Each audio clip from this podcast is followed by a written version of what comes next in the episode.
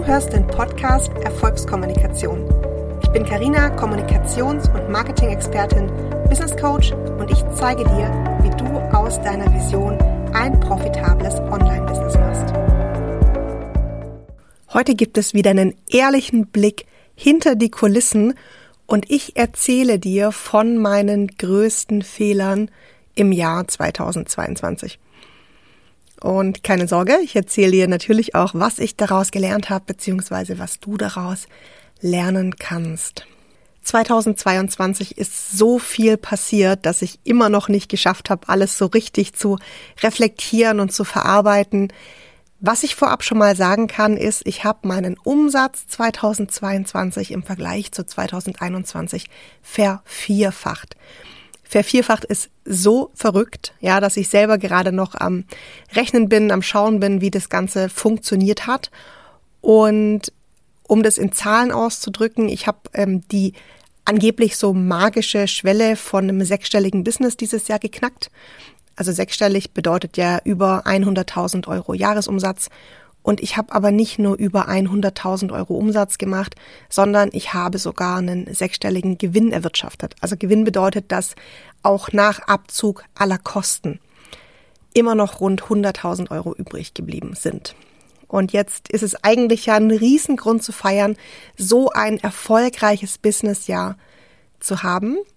Aber ich habe dieses Jahr auch einige Fehler gemacht und von denen erzähle ich dir jetzt. Fehler Nummer eins in diesem Jahr. Ich habe mir viel zu spät Unterstützung geholt. 2021 habe ich mein Business quasi komplett alleine aufgebaut. Ich hatte kein Team, ich hatte keine VA, ich hatte eigentlich auch kaum Zeit für mein Business. Ich ähm, war da zwar schon Vollzeit selbstständig, hatte aber die Kinder noch, ähm, also habe ich natürlich immer noch, aber mein Mann hat Vollzeit gearbeitet. Ich habe morgens die Kinder in den Kindergarten gebracht, habe dann gearbeitet bis mittags, habe die Kinder wieder abgeholt und ähm, ja, hatte eigentlich gefühlt super wenig Zeit, um das Business aufzubauen, habe super, super viel gearbeitet und hatte aber kein Team in der Zeit. Warum hatte ich das nicht? Mich hat es immer ein bisschen genervt, wenn die Leute gesagt haben, ja, du musst dir total früh ein Team aufbauen, das ist ganz wichtig, dass du so schnell wie möglich ein Team hast. Ich glaube das nicht oder ich habe das damals nicht geglaubt, weil ich viele Frauen kenne, die sich zu früh ein Team aufgebaut haben. Warum hatte ich 2021 noch kein Team? Ich, für mich, für meinen Teil, hatte noch nicht genügend Umsatz, dass mein Cashflow ready gewesen wäre für eine VA oder also festangestellt sowieso nicht, ja. Aber ich habe das auch nicht gesehen, dass ich jeden Monat ähm, einen großen Betrag für Unterstützung hätte zahlen können. Mich hat das auch nicht gestresst. Ich habe ja früher in einer Agentur gearbeitet. Ich war einfach viel Arbeit gewöhnt. Ich war eine große Schlagzahl an Arbeit gewöhnt.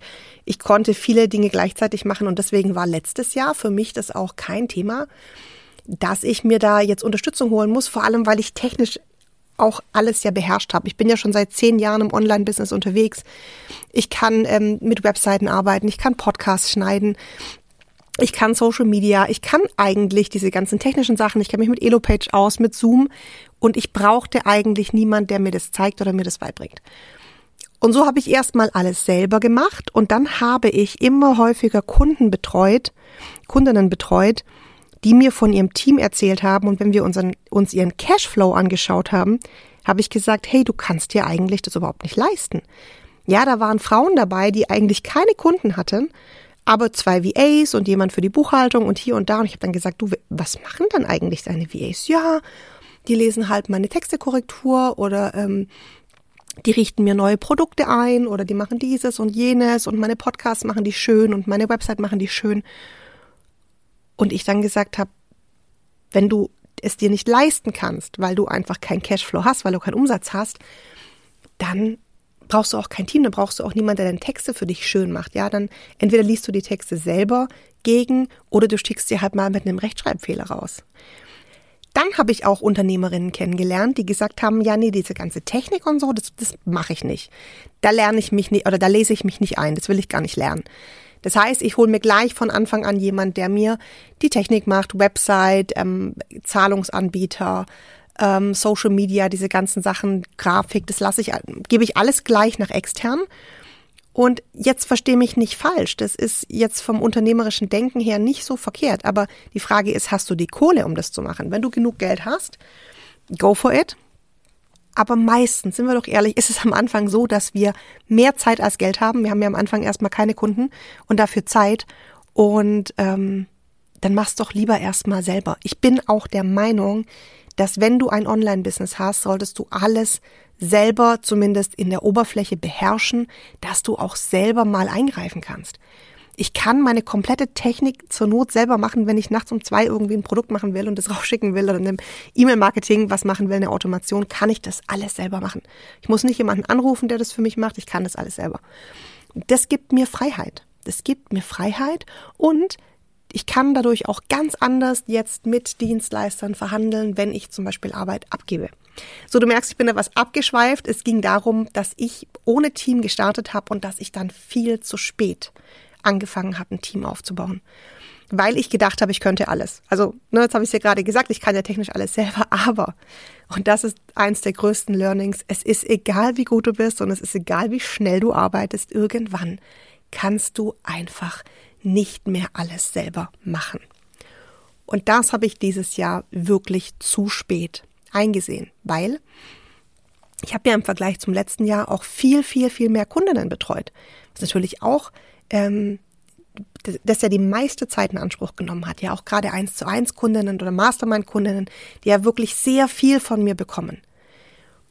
Und dann, das war mir auch nicht so klar, hat auch die Tatsache, dass ich viel mehr Umsatz gemacht habe, hat auch Zeit gefordert, weil man denkt da nicht dran, aber Geld will verwaltet werden.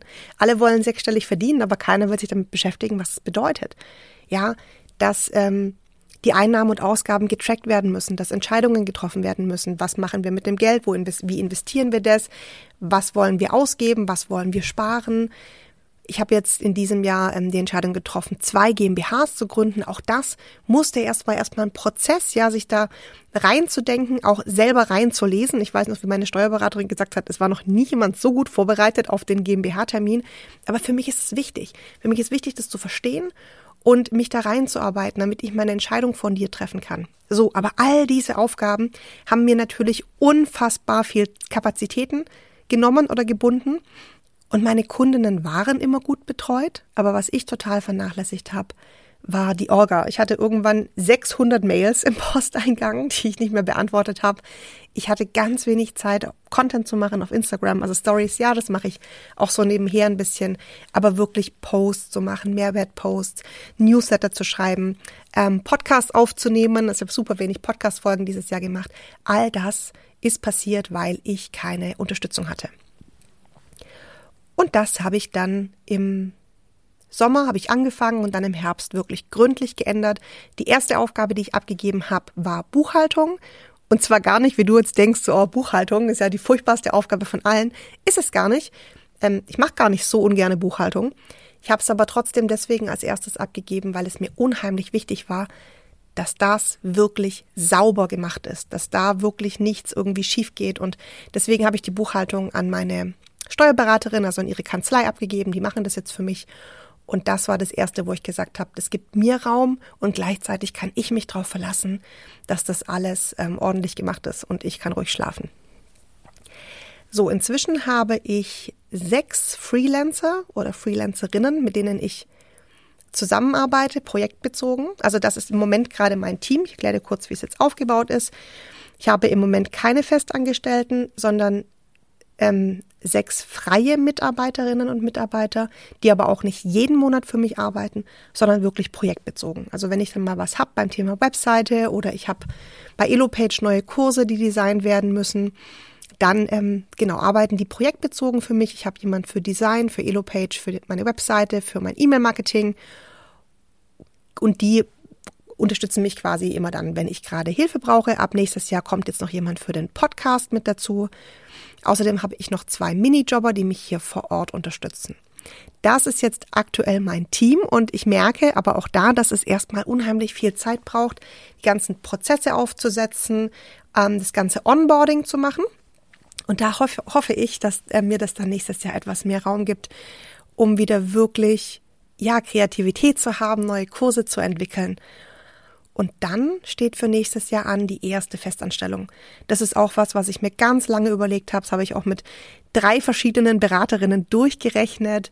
Ähm, du merkst, ich bin sehr genau, wenn es um sowas geht. Ich lasse mir da lieber etwas mehr Zeit als etwas, etwas weniger.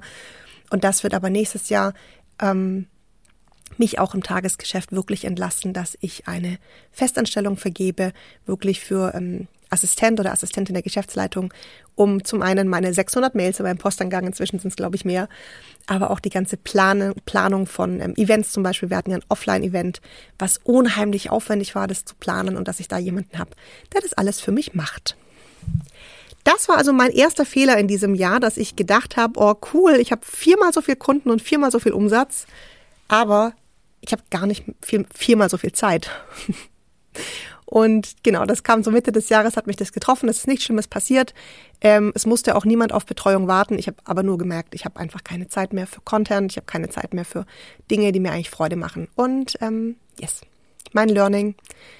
Irgendwann kannst du nicht mehr alles alleine machen, egal wie gut du bist, egal wie schnell du bist. Und jetzt freue ich mich, dass ich ab nächstes Jahr wieder vollen Fokus auf meine Kundinnen habe und vor allem auch Fokus auf die Unternehmensentwicklung. Fehler Nummer zwei. Ich habe dieses Jahr zu wenig Grenzen gesetzt. Und ich kann dir das am besten erklären am Beispiel von meinen Instagram-DMs. Ja, E-Mails beantworte ich ja inzwischen nicht mehr selbst, habe ich dir vorher schon erzählt, meine 600 Mails im Postangang, das mache ich nicht mehr. Aber DMs auf Instagram ähm, beantworte ich immer selber, das ist mir auch wichtig. Ja, ich motiviere euch ja auch immer, mir Nachrichten zu schreiben. Ich lese die super gerne, ich beantworte die alle selber. Das ist für mich meine Verbindung zur Community na, ihr schreibt mir, was euch fehlt, was euch bewegt, was, ähm, was für Gedanken ihr habt. Und das lese ich auch alles wirklich total gerne, auch wenn es mich super viel Zeit kostet. Also ich kriege jeden Tag so ungefähr 40 Nachrichten auf Instagram, die lese ich alle, schreibe ich auch eigentlich zu allen eine kurze Antwort, blocke mir dafür aber bewusst Zeit jeden Tag. In letzter Zeit habe ich aber immer häufiger Nachrichten bekommen, wo ich nach Tipps gefragt wurde. Ja, manchmal waren es kleine Sachen, wie zum Beispiel, hey, welches Podcast-Mikrofon benutzt du? Oder welche Software empfiehlst du für XY? Aber manchmal waren es auch tiefere Dinge, wie zum Beispiel, Karina, hm, meinst du, ich soll einen zweiten Account aufmachen oder lieber den alten behalten? Ähm, was hältst du von Kundengewinnung auf LinkedIn? Ich habe ja auch auf LinkedIn irgendwie einen Kanal und soll ich vielleicht da mehr machen? Teilweise wurden mir Technikfragen gestellt, so du, wie machst denn du das auf Elopage? Ich habe gesehen, du bist ja auch auf Elopage und dann wollte ich dich mal fragen, wie du das und das machst. Ich habe Nachrichten bekommen, hey, können wir uns mal ähm, austauschen zu schlechten Coaching-Erfahrungen? Ich würde da gerne mal mit dir drüber sprechen. Und es wurde wirklich immer mehr und meine Grenze ist ganz klar, dass ich keine kostenlose Beratung in Instagram-Nachrichten mache. Und warum muss das meine Grenze sein? Ganz einfach, es wäre unheimlich unfair gegenüber meinen Kundinnen, die mich ja dafür bezahlen, mir all diese Fragen stellen zu dürfen, wenn ich solche Fragen einfach kostenlos für alle beantworten würde, die mir auf Instagram schreiben. Also das ist ganz wichtig, dass wir das auch verstehen, auch wenn wir in Kommunikation mit anderen sind. Es ist mein Job, Businessberatung zu machen. Damit verdiene ich mein Geld. Ich kann das nicht umsonst in Instagram-Nachrichten anbieten. Ich gehe auch nicht zu meiner Friseurin und frage sie, ob sie mir kurz umsonst die Haare schneidet. Wenn mir also jemand eine Frage schickt oder einen Tipp haben möchte, antworte ich normalerweise, dass ich keine kostenlose Beratung in Instagram-Nachrichten mache, weil das unfair meinen Kunden gegenüber wäre. So, die meisten finden das okay, aber nicht alle. Ja, es gibt welche, die sagen, ja, aber ich habe doch schon mal was bei dir gekauft. Aber Leute, das funktioniert ja nicht. Ich habe mir auch nicht in einem Restaurant einmal ein Essen bestellt und dann kann ich immer wieder hingehen und mir neues Essen holen. Ja, also nur weil du einmal meine Kundin warst, kannst du mir auch nicht immer danach noch Fragen schicken. Wenn ich ein Produkt habe, wo es eine Facebook-Gruppe gibt, dann sage ich das ganz klar. Du kannst ähm, Fragen in die Facebook-Gruppe stellen, aber nicht mir Nachrichten auf Instagram schicken ich kann das auch zeitlich ja überhaupt gar nicht abbilden. Stellt euch mal vor, ich würde jeden Tag 20, 30 Fragen kostenlos beantworten, dann wäre schon mein halber Tag rum. Und ähm, genau, jetzt kommen wir zum Thema Zeit. Ich habe auch schon die Antwort bekommen, warum ich nicht einfach antworten würde, weil das würde mich ja auch nur eine Minute kosten, die Frage zu beantworten. Und jetzt lade ich dich mal kurz auf ein Gedankenexperiment ein. Stell dir vor, deine Waschmaschine ist kaputt und du bestellst einen Reparaturservice. Und der Techniker kommt und der Techniker schraubt zwei Stunden an deiner Waschmaschine rum, na, hier noch und da noch, schraubt das ganze Ding auseinander. Und nach zwei Stunden hat er endlich das Problem gefunden, repariert es, schickt dir eine Rechnung, zwei Stunden Arbeit. Jetzt stell dir vor, da kommt einer, der schon seit zehn Jahren Waschmaschinen repariert, der guckt die Waschmaschine an, sieht auf den ersten Blick, was das Problem ist und sagt, ja, ich weiß schon, was kaputt ist. Hier, das ist das Ersatzteil. Und die Waschmaschine ist nach einer Minute, oder das Problem ist nach einer Minute gelöst. Würdest du dem zweiten Mechaniker kein Geld geben? Weil es ja nur eine Minute gedauert hat? Der zweite Mechaniker hat ja nur deswegen das Problem nach einer Minute gelöst, weil er schon zehn Jahre Erfahrung hat. Und wenn ich Fragen bekomme und mir wird gesagt, ja, du brauchst doch nur eine Minute, um das zu beantworten, dann brauche ich nur deswegen nur eine Minute, weil ich mich schon seit zehn Jahren mit diesem Thema beschäftige, weil ich schon seit zehn Jahren im Online-Business bin, weil ich hunderte von Stunden in Technik investiert habe, ähm, Zehntausende von Euro in Ausbildungen, um das zu können, was ich heute kann. Ja, und dann zu sagen, ja komm, beantworte mir das doch kurz, es ist doch für dich nur eine Minute, ist einfach unfair den Kundinnen gegenüber, die mich für diese Beratung bezahlen. Und es ist auch unfair meiner Expertise gegenüber zu sagen, naja, wenn du nur eine Minute brauchst, dann ist es ja auch keine Bezahlung wert. Es gibt auch weitere Bereiche, wo ich ganz klar Grenzen setze. Und zwar werde ich wirklich häufig eingeladen, äh, Lives zu machen, Podcast, in Podcast zu Gast zu sein. Und ich freue mich wirklich über jede Einladung, aber ich kann natürlich nicht jede annehmen. Ich habe ohnehin nicht sehr viel Zeit für die ähm, operativen Aufgaben im Business. Na, ich habe schon erzählt, ich konnte irgendwie kaum Content machen, weil ich so viele Kunden betreue. Ich habe ja auch noch zwei Kinder, die ich mittags betreue. Und deswegen sage ich ganz viele Einladungen ab, auch wenn ich mich darüber freue. Das heißt, ich gucke ja schon, passt das Thema in mein, in mein Business. Und wenn meine Themen sind Marketing und Online-Business und Verkaufen und Kommunikation und jemand kommt und sagt, hey, komm doch in meinen Podcast zum Beispiel zum Thema Kindererziehung, dann sage ich, cool, dass du an mich gedacht hast, aber das ist nicht mein Thema. Und wenn dann zurückkommt, ja, aber hey, du hast doch auch Kinder, wieso willst du da nicht drüber reden? Dann ist es doch klar, dass auch wenn ich auch Kinder habe, dass es kein Thema ist, das ja auf mein Business einzahlt oder wo ich Expertin dafür bin. Und auch das ist was, wo ich ganz klar inzwischen Grenzen setze und ganz viele Einladungen ablehnen muss und auch möchte. Und der letzte Punkt, wo ich noch klarer Grenzen setze in diesem Jahr, sind Sprachnachrichten. Und verstehe mich nicht falsch, ich schicke meine Freundin auch wirklich viele Sprachnachrichten hin und her aber bitte nicht auf Instagram. Ja, ich bekomme, wie gesagt, jeden Tag um die 40 Nachrichten, manchmal 50 und ich werde manchmal mit Sprachnachrichten bombardiert. Na, das sind dann acht Nachrichten hintereinander. Und auch da muss ich ganz klar eine Grenze ziehen und sagen, ich kann mir die nicht anhören.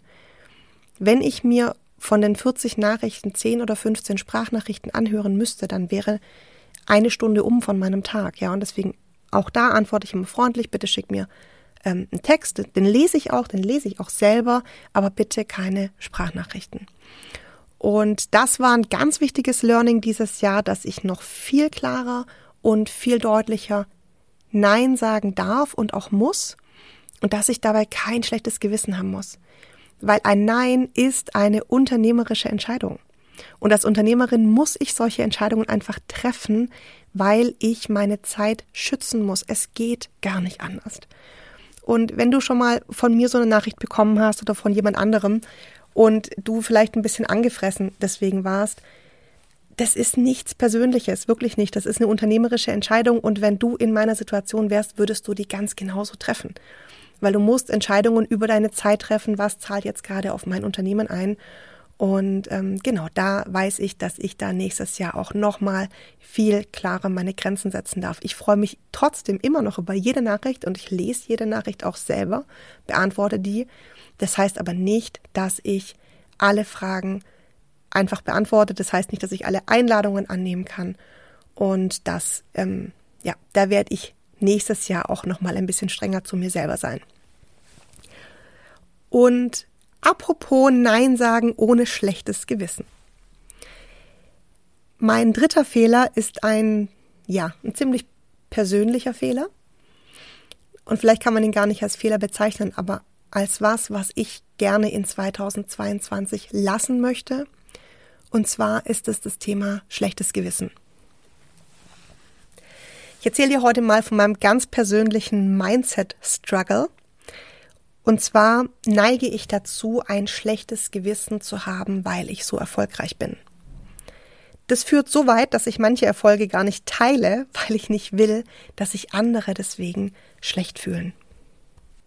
Als ich im Online-Business gestartet bin, waren einige, die haben in der gleichen Zeit mit mir angefangen und es gibt welche, die sind heute viel erfolgreicher als ich und mich, mich triggert das übrigens gar nicht. Ich finde es mega cool. Also wenn Frauen erfolgreicher sind als ich, dann ist es für mich immer eine Rieseninspiration. So, hey, guck mal, die macht irgendwie dreimal so viel Umsatz wie ich. Wie geil ist das? Ich kann das auch. Aber was für mich schlimm ist, ist, wenn Frauen, die zum Beispiel mit mir gestartet sind, weniger erfolgreich sind und ich bekomme schlechtes Gewissen, obwohl ich weiß, dass das Quatsch ist. Weil wir gehen ja alle in unserem eigenen Tempo.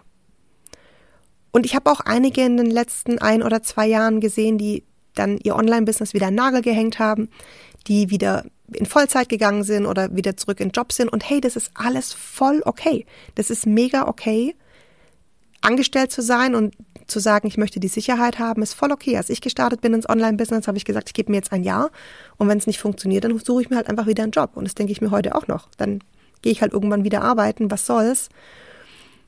Und obwohl ich weiß, dass das ein Prozess ist und dass jeder in seinem eigenen Tempo geht, habe ich oft ein schlechtes Gewissen, wenn ich denke, dass andere nicht so erfolgreich sind wie ich. Und das kommt wahrscheinlich daher, weil mir schon mein Leben lang von meinem Umfeld gesagt wird, mir würde alles zufliegen ich sei ein Glückskind, ich würde alles kriegen, was ich will, ich würde immer gewinnen. Und ja, daran sind auch schon Beziehungen und Freundschaften zerbrochen. Weil mir ist überhaupt nichts zugeflogen. Ich habe mein Leben lang wirklich richtig hart dafür gearbeitet, dass ich so weit gekommen bin. Ich habe als einzige in der ganzen großen Familie ähm, nicht nur Abitur gemacht, ich habe auch noch studiert. Ich bin ja ursprünglich Neurowissenschaftlerin. Ich habe sogar zwei Jahre promoviert in der Embryoforschung, habe dann meine Doktorarbeit aber abgebrochen, weil ich gemerkt habe, die führt mich nicht in die richtige Richtung. Habe mir dann einen Job gesucht und ich habe immer, immer, immer noch mehr gegeben, als verlangt war. Ich habe immer 150 Prozent gegeben. Ich habe zum Beispiel ähm, nach meiner Promotion Volontariat gemacht und habe mir so den Hintern aufgerissen in diesem Volontariat, dass ich mir danach ich glaube, als erste Volontärin seit langer Zeit in dieser Firma einen Job aussuchen konnte. Ja, also die haben mir das auch wirklich so gesagt, hey, du hast hier die quasi die imaginäre Medaille, such dir einfach aus, in welcher Abteilung du arbeiten möchtest. Und das hat eben häufig dazu geführt, jetzt in dem Fall zum Beispiel, dass die anderen Volontäre das natürlich doof fanden, dass ich mir jetzt was aussuchen konnte. Und ich habe oft so Sachen gehört wie, hey, dir fliegt alles zu. Und ich hatte dann häufig ein schlechtes Gewissen. Ja, wenn es dann eben Menschen gab, bei denen es nicht so zugeflogen ist, bei denen es schwerer war.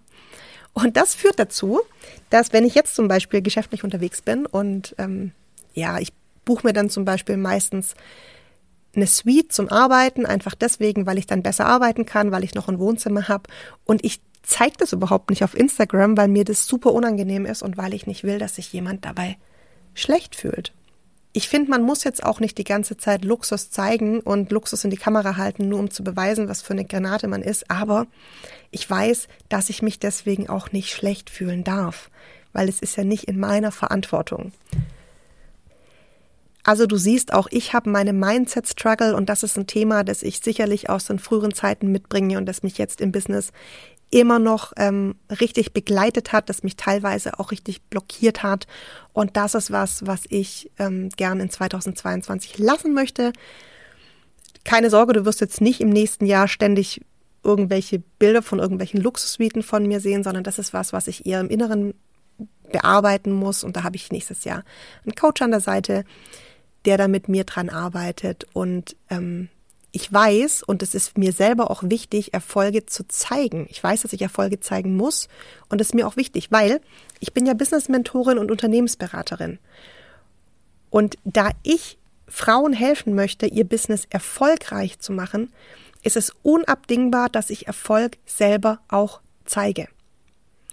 Ich würde zum Beispiel niemals eine Business-Mentorin buchen, also eine Business-Mentorin, die mir helfen soll, mein Business erfolgreicher zu machen, wenn ich ihren Umsatz nicht kenne? Ja, es gibt ja diese große Diskussion auf Social Media, sollen wir Umsatzzahlen öffentlich machen, ja oder nein? Unbedingt. Unbedingt sollten wir darüber sprechen, weil ich würde niemanden äh, buchen, der mir hilft, mein Business an den Start zu bringen, wenn ich nicht weiß, wie viel Umsatz der macht. Und da ich nächstes Jahr eine GmbH habe, ist mein Umsatz sowieso ähm, für jeden öffentlich einsehbar. Also sollten wir da auf jeden Fall drüber sprechen. Und ja, das ist mein Learning aus diesem Jahr. Ich darf das schlechte Gewissen in 2022 lassen. Ich habe nämlich verdammt hart für diesen Erfolg gearbeitet. Ich habe auch verdammt viel für diesen Erfolg riskiert. Ich habe wahnsinnig viel investiert in Ausbildungen. Ich habe wirklich ähm, Tage und Nächte lang daran gearbeitet, dass das Business so erfolgreich ist, wie es heute ist. Und deswegen kein schlechtes Gewissen mehr dafür.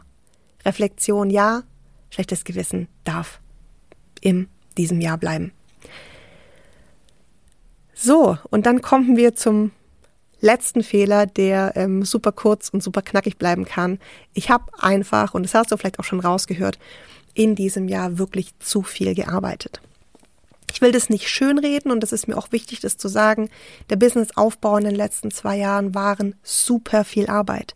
Auch wenn ich ähm, faktisch eigentlich wenig Zeit hatte, weil ich ja ne, morgens die Kinder in die Kita bringen, dann arbeiten, dann die Kinder wieder betreuen, habe ich das Gefühl, dass ich ständig gearbeitet habe. Auch nachmittags natürlich, na, ich habe es ja gesagt, Instagram-Nachrichten beantwortet. Ich habe oft am Wochenende Workshops gegeben oder ähm, abends Mastermind und Workshops betreut. Ich hatte kaum Zeit für Sport, für Freizeit, selbst fürs Lesen. Ihr wisst, dass ich Lesen wirklich unheimlich liebe und ein Buch pro Woche eigentlich lese. Habe ich in letzter Zeit super wenig gelesen. Und da habe ich in diesem Jahr jetzt wirklich meine Balance verloren und das möchte ich nächstes Jahr auch wieder ändern. Und ich glaube aber, dass jetzt durch das Ganze, durch diese ganze Umstellung, ne, dadurch, dass jetzt mehr Leute im Team sind, dadurch, dass ich jetzt auch diese ganzen Themen GmbH-Gründung, also da war einfach ganz viel Planung davor. Na ne. klar, die Gründung und das alles muss noch passieren. Aber ich habe so das Gefühl, dass ich in 2022 so viel am Unternehmen arbeiten musste, so viele Weichen stellen musste, ja so viel CEO-Arbeit leisten musste, dass ich mich riesig freue, dass es jetzt alles so ein bisschen runterfahren darf und dass ich ab nächsten Jahr wieder mehr Zeit für Kreativität habe, für Kundinnen habe und auch ein bisschen mehr Zeit für mich. So, das waren die größten Fehler im letzten Jahr. Ähm, ich bin gespannt, ob du dich in welchen wiedergefunden hast. Was ich dir auf jeden Fall mitgeben kann, ich werde nächstes Jahr wieder Fehler machen, weil hey, wir bauen Business auf, woher sollen wir auch wissen, wie es funktioniert? Also, Fehler zu machen ist vollkommen okay. Wir, keiner von den Fehlern war übrigens wirklich schlimm. Ne? Vielleicht werde ich auch noch schlimmere Fehler machen nächstes Jahr, aber das gehört dazu. Also erlaub dir Fehler, ärger dich nicht drüber, lern aus deinen Fehlern und ähm, ich freue mich riesig auf 2023. 2023 wird noch viel größer, viel ähm, wichtigere unternehmerische Entscheidungen sind zu treffen. Gleichzeitig will ich wieder mehr Zeit für mich haben. Und ich glaube, 2023 wird das erste richtige CEO-Jahr werden. Zwei GmbHs, den ersten Festangestellten. Ähm, ich freue mich riesig drauf und ich hoffe, das war eine Inspiration für dich dass du dir ein erfolgreiches Business aufbauen kannst. Ich sage nicht, dass es leicht wird, ich sage nicht, dass es schnell geht, ich sage nicht, dass du keine Fehler dabei machst, aber genieß den Weg und hab ganz viel Spaß dabei.